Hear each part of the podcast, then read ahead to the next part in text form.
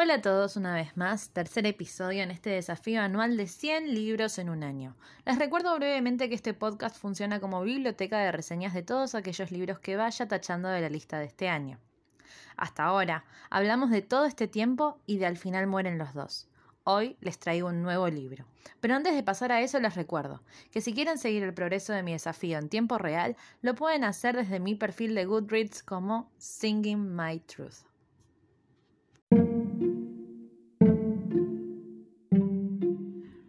Hola, acompáñenme a abrir este libro y recorramos sus páginas juntos. Bienvenidos a Desafío 100 libros en un año.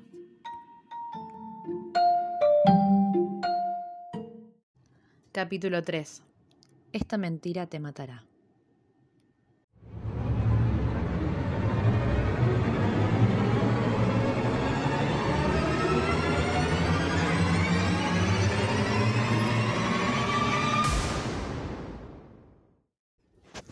Di la verdad o acepta las consecuencias.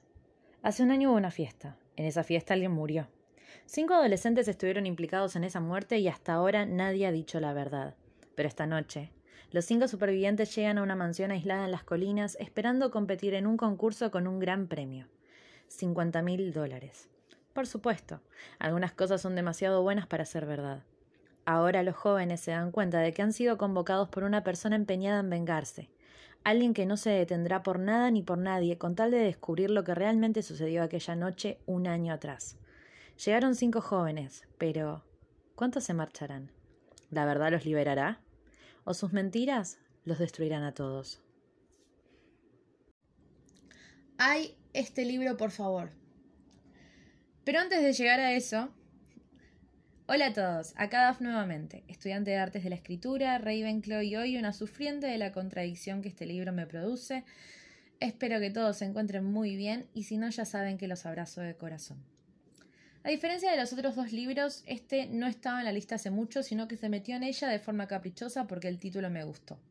Me atrajo y me dijo de forma convincente yo voy a hacer tu tercer libro. Y fue tanto el convencimiento que ni siquiera leí la sinopsis antes de leerlo. Y esto siempre puede ser una ventaja o una desventaja, y ya se enterarán por qué digo esto en el próximo capítulo. A continuación mi reseña de Esta mentira te matará de Chelsea Pitcher. Al ingresar al texto lo primero que distinguí es una vez más que me encontraba frente a un libro con distintos pubs en tercera persona, con una característica particular que es que a diferencia de otros libros que recurren a este mismo procedimiento, en donde cada capítulo indica qué punto de vista estamos por leer a continuación con el nombre del personaje en cuestión, en este caso cada capítulo tiene un título que describe de alguna forma al personaje al que vamos a seguir en ese fragmento en particular. Si ya se reconfuso lo que acabo de decir, entonces les voy a dar un ejemplo. Supongamos que hay un personaje que se llama Bill, y sus características principales son ser estudiante de una secundaria yankee, popular, petulante, deportista, pero en secreto un gran lector enamorado de la chica nerd de la escuela. Cada vez que nos crucemos con el cliché con patas llamado Bill, sus capítulos, siguiendo la lógica de este libro, podrían llamarse El rey de la graduación, Gusano de biblioteca, La popularidad es solo una fachada, El amante secreto, El punto que no pudo anotar. Frases que hacen referencia a su personalidad y que a medida que conozcamos más al personaje, nos van a permitir adivinar a quién vamos a prestarles nuestros ojos por ese capítulo. Aún no decido si este recurso me gustó o no, pero en general el recurso del intercambio de pops tan estructurado en medidas generales me resulta molesto. Siento que es un truco evidentemente funcional a la trama, que se utiliza en general para reponer cuestiones que el autor no logra resolver de otra forma. Paréntesis. ¿Esto significa que todos los libros con points of view son malos o de baja calidad literaria? Por supuesto que no, y jamás implicaría semejante cosa. Hay casos, como en Al final los dos mueren, en donde este recurso es súper útil y mejoran el libro, pero son más los casos donde lo veo mal utilizado que los casos en los que me sorprende su uso. Y lamentablemente, este libro entra en la primera categoría. Tras terminar este libro agradecí no haber espiado previamente otras reseñas en Goodreads porque honestamente no lo hubiera leído. Si bien su calificación en promedio es mejor de la que yo hubiera esperado, muchas de las reseñas que leí son aniquiladoras. Pero la intención de este podcast no es que tomes mi palabra como verdad absoluta, sino que la uses para decidir si querés o no acceder a este libro. por lo que a continuación vamos a intentar plantear las problemáticas que encontré en este libro que pueden justificar las reseñas antes mencionadas.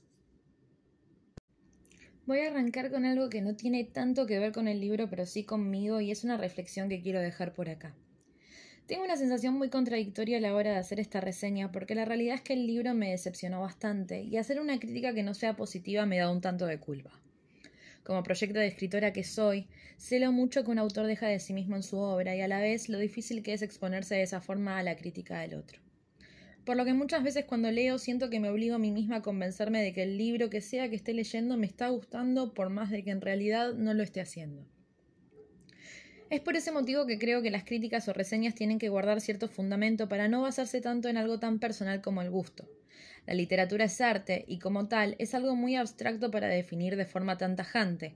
En cambio, podemos hablar de recursos, formas, estilos y utilizar estos para dar nuestra opinión.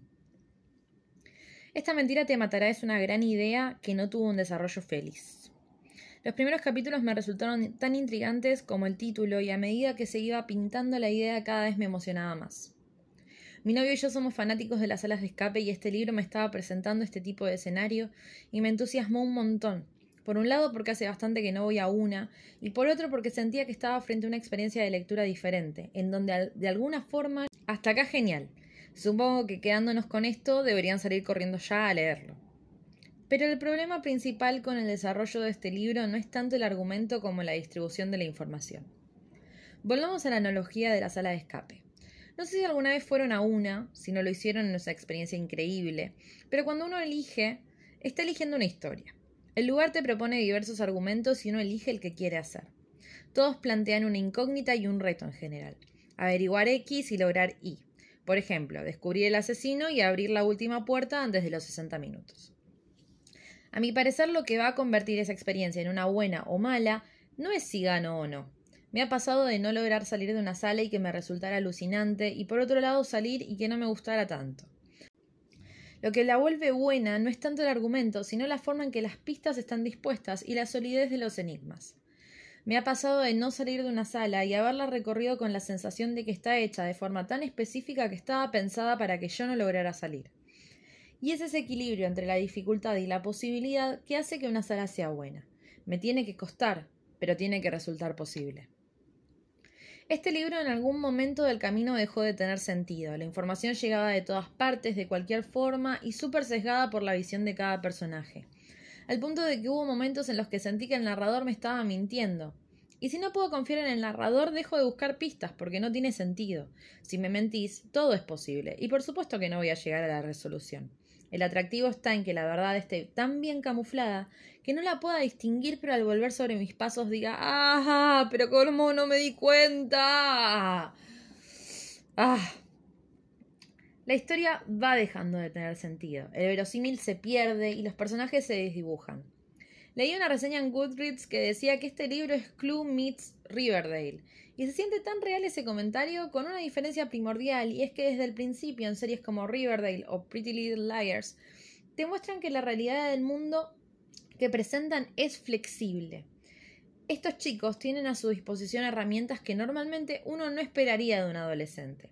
Entonces generan un código propio. En la segunda, por ejemplo, los personajes asisten al colegio vestidos como si fueran a la Fashion Week, y cada uno responde a un estilo personal. Cuando alguno de esos personajes viste normal o un estilo distinto, es para nosotros un indicio de que algo está fuera de lo normal, porque en ese universo la ropa significa mucho más que solo ropa.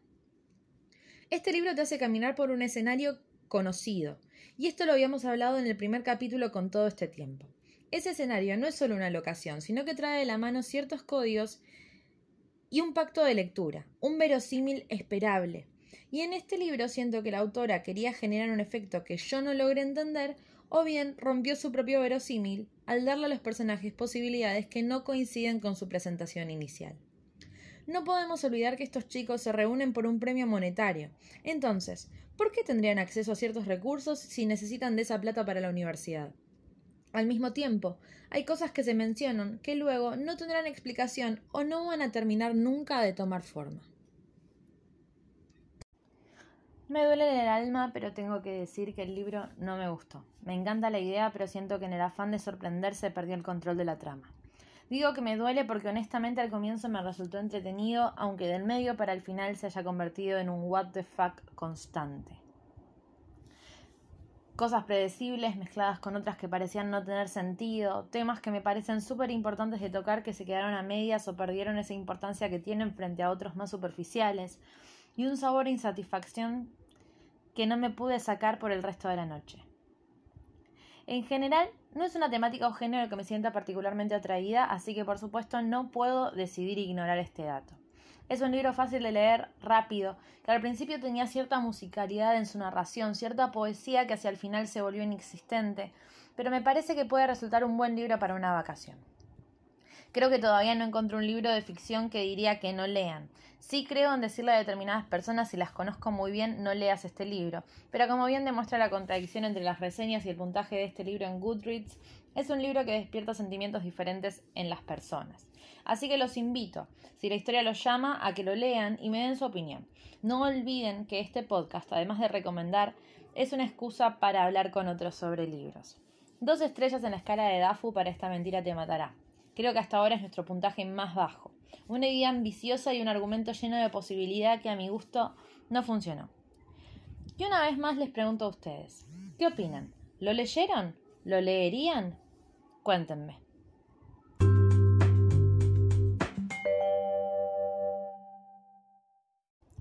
Y una vez más me despido. Si llegaron hasta acá, como siempre, les agradezco. Recuerden que lo importante, si aman los libros, no es cuánto lean o qué tan rápido lo hagan, sino que no pierdan el contacto con la lectura.